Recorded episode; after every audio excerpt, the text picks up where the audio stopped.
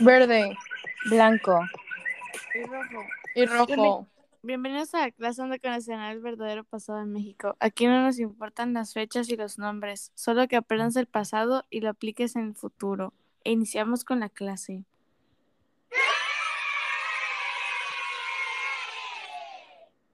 ¿Alguien sabe qué pasó el 10 de junio de 1917?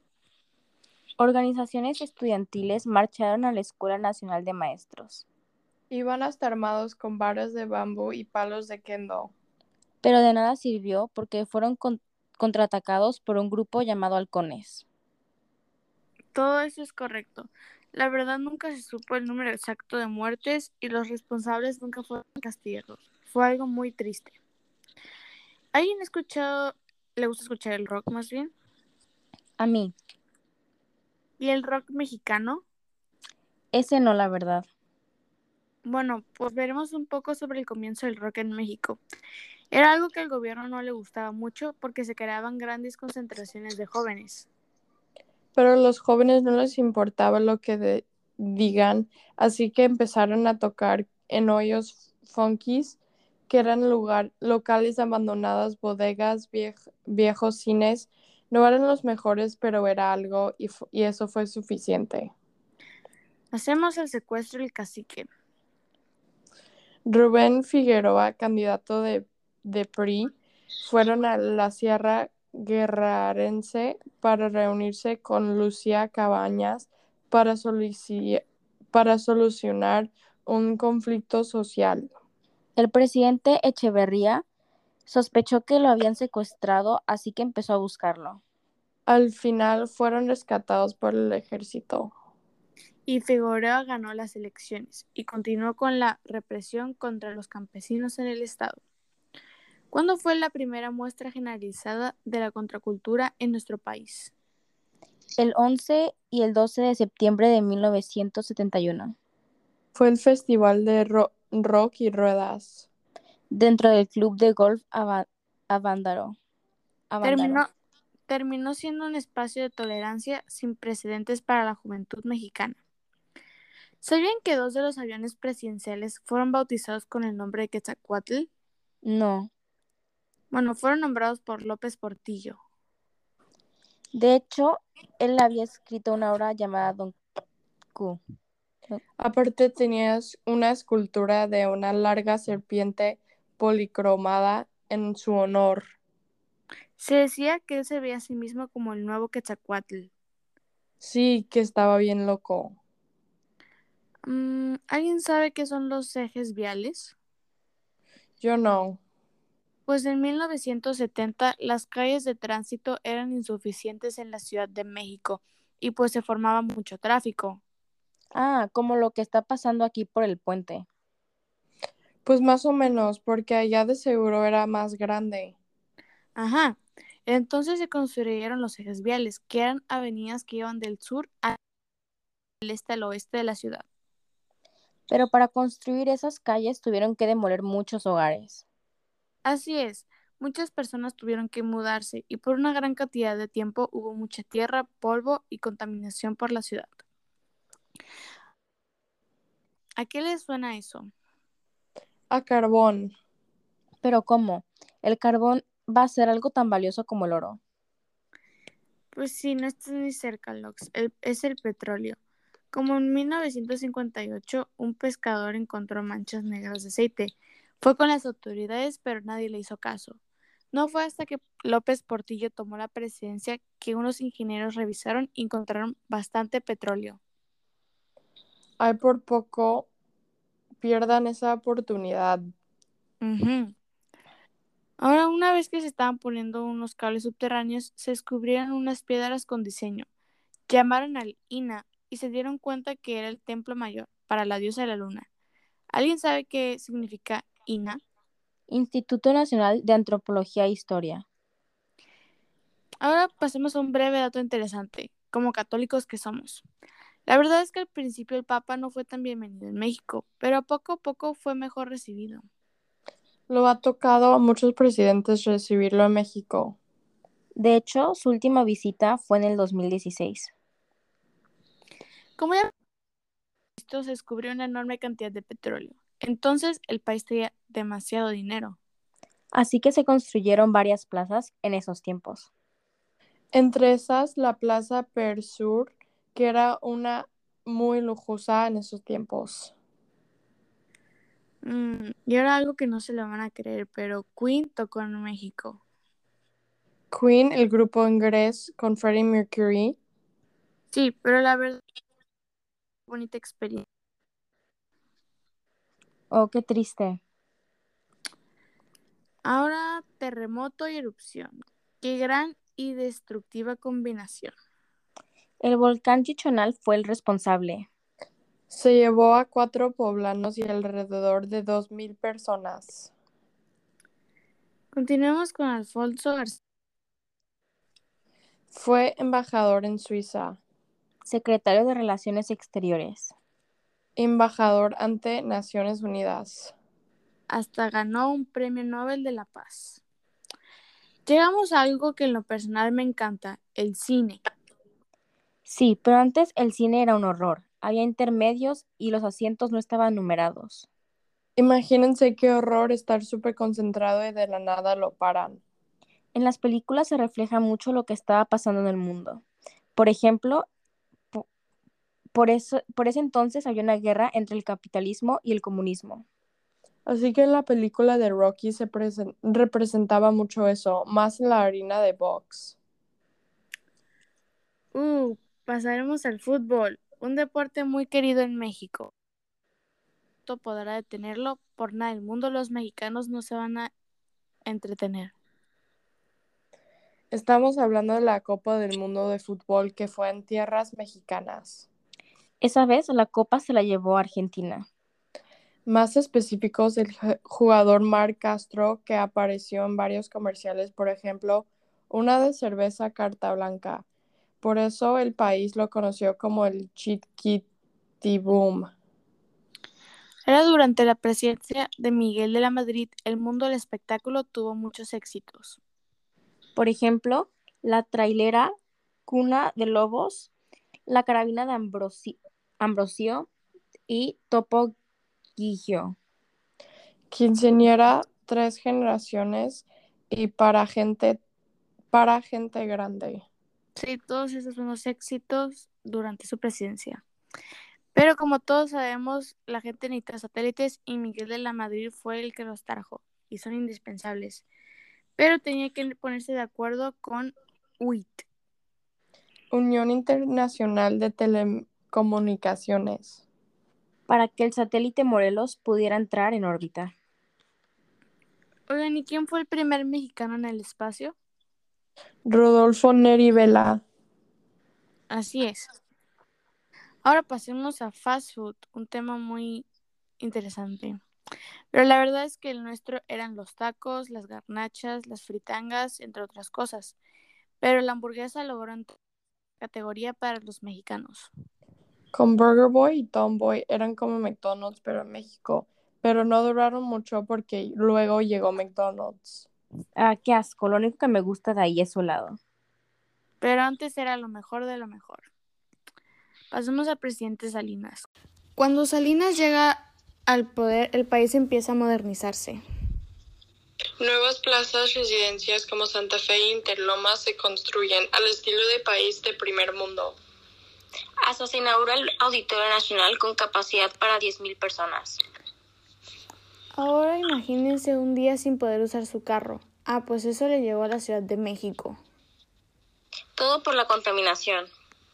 Dijeron que iba a ser algo temporal, pero es algo que sigue vigente hasta el día de hoy. Hasta se diseñó el Índice Metropolitano de, las, de la Calidad de Aire, IMECA. La verdad es algo que la gente que pueda permitírselo puede como no pasarlo. Lo que hacen es que tienen dos carros con diferentes placas, entonces cuando le toque a una, se usan el otro carro. Entonces es algo que usan. Entonces cuando Salinas llega al poder, el peso mexicano se había devaluado millones de veces. Sí, de que un libro podría costar 150 mil pesos. Era un desorden y el gobierno toma la decisión de quitarle tres ceros a la moneda y llamarla nuevo peso. El gobierno mexicano forma la Comisión Intersecretarial para el Eclipse de 1991, para que la gente pudiera verlo sin lastimarse los ojos, ya que todo el mundo quería hacerlo. Hubo gente que decía que iba a ser el fin del mundo. De hecho, a sus padres les pudo haber tocado ver a varios otros locos gritando por las calles eso. Ahora, ¿saben quién fue Juan Jesús Posadas Ocampo? Fue un obispo mexicano. Que tenía un gran parecido con el Chapo Guzmán. Él fue asesinado y dio el inicio a un periodo de violencia política. De hecho, gente pensó que lo confundieron con el Chapo Guzmán y por eso lo mataron. Bueno, pero no se lo van a creer, pero Madonna cantó en México.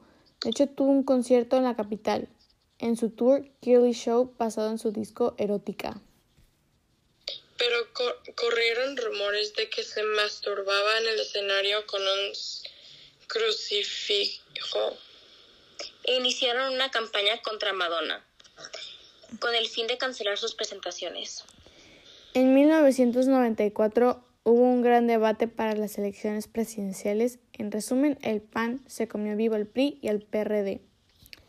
Ahora una vez para resolver un caso contrataron a una vidente la cual se dieron cuenta que estaba mintiendo y la metieron a la cárcel. Solo como un dato interesante. Pasamos al chupacabras.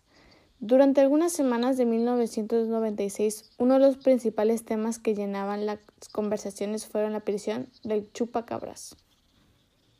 ¿Cuándo fue supuestamente visto?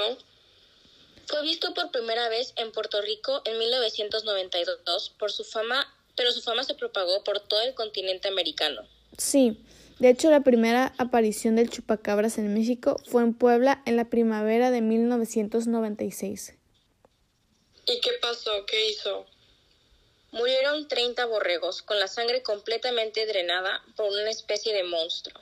Estos ataques fueron aumentando y se esparcieron por varios lugares como Sinaloa, Jalisco, Baja California Norte, entre otros. El miércoles 28 de junio de 1995, decenas de campesinos inconformes con el acoso y la represión del gobierno de Guerrero se trasladaron a Toyac de Álvarez para, manifestarse en contra del gobernador. ¿Qué pasó después? Un grupo de policías detuvo la caravana, les ordenó descender de los camiones y sin decir nada comenzó a disparar. Y como era de esperarse, el gobernador Figueroa salió a los medios a decir que los campesinos habían atacado a los policías. ¿Y les creyeron a los medios? No, el pueblo ni nadie creyó eso. De hecho, se comenzó una investigación a fondo. Sí, y lo que se encontró unos meses después fue un video en donde se ve realmente quién empieza. Después de eso, el gobernador Figueroa tuvo que dejar el cargo, como, pero, como, pero no sufrió ningún castigo por eso. Qué feo que las personas con poder no sufren consecuencias por sus actos. La verdad. Durante la segunda mitad del siglo XX, el gobierno en turno, es decir, el PRI, se encargó de todo lo referente a las elecciones, desde su organización hasta la calificación final. ¿Alguien sabe en qué año se creó la Comisión Federal de la Vigilancia Electoral? En 1946. Correcto. Y estaba conformado por el, por el secretario de Gobernación, un miembro del gabinete, un diputado, un senador y dos representantes de los partidos políticos de mayor relevancia.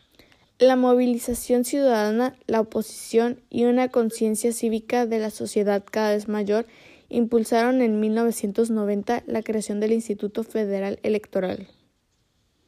Pero no fue hasta 1996 cuando se desligió por completo el poder ejecutivo y fue entregado a la ciudadano a través de consejeros ciudadanos con el fin de credibilidad y legitimidad a los procesos electorales. Mm.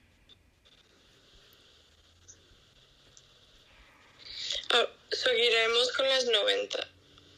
Junto a los grandes acontecimientos que se estudian a los mexicanos en los años 90, la vida cotidiana se llevó de pequeños sucesos que marcaron a toda una generación. Los videoclubs se volvieron populares. El formato VHS sustituyó el beta. Los únicos mensajes de texto que se conocían eran a través del Viper. Todavía se usaba el fax. Apenas se comenzaba la telefonía celular con los primeros teléfonos que eran conocidos como tapiques y la conexión al, al incipiente Internet era a través de la línea telefónica. Sin duda los 90 tuvieron, estuvieron llenos de nuevas cosas que revolucionaron el mundo. Ahora segundos pisos. Nunca antes había realizado un plebiscito en la Ciudad de México. Era el 22 de septiembre del 2002 y ante la intención del jefe de gobierno del DF de construir un segundo piso al periférico se invitó a los ciudadanos a votar. Sí, pero solo el 9% del padrón electoral lo hizo. La mayoría estuvo a favor, ignorando las críticas de los opositores y ingenieros por igual. ¿Y qué día fue inaugurada la obra? El 23 de enero de 2005, aunque se llevó críticas ya que se decía que privilegiaba el uso del automóvil en lugar del transporte público luz y fuerza del centro. La noticia corrió como reguero de pólvora. Mucha gente creyó que empezaba la cruzada contra la corrupción de los sindicatos, que ahora sí iniciaba el combate contra las viejas estructuras de control creadas por el prismísimo en el siglo XX. El 11 de octubre de 2009, la fuerza pública ocupó las instalaciones de la Compañía de Luz y Fuerza del Centro luego de que el presidente decretara su extinción. El gobierno liquidó a la mayoría de los trabajadores, pero el líder sindical, Martín Esoarza, inició un movimiento de resistencia para defender sus intereses con la pantalla de, de que lo hacía por sus agremiados. Entonces, ¿por qué lo hacía? Lo cierto es que no quería perder su feudo. Bueno, pasemos a las frases antes de finalizar. El mentado desarrollo estabilizador que había anunciado al mundo el milagro mexicano empezaba a agotarse mostrando sus debilidades, desempleo y subempleo. Me parece interesante esta frase porque todo lo bueno tiene que llegar a su fin y los años maravillosos no fueron la excepción. Siguiente. La pobreza en México era un mito genial. La verdad es que todo el mundo le encantaría que fuera un mito, pero por algo su moneda estaba súper devaluada. Y tercero, como era de esperarse, la sólida economía mexicana se desmoronó. Últimamente en estos capítulos he visto muchas frases parecidas a esta. La verdad es que me da risa y no sé por qué. Por eso siempre las saco a relucir en los capítulos. Ok, gracias por escuchar el episodio de hoy. Hoy no pudimos encontrar a Paulina porque se sentía mal, pero esperemos que la hayan disfrutado y aprendido muchas cosas nuevas. Como se dan cuenta, empezamos de la edad casi casi de piedra y ya estamos en lo más reciente. Ya para finalizar, la pregunta de reflexión.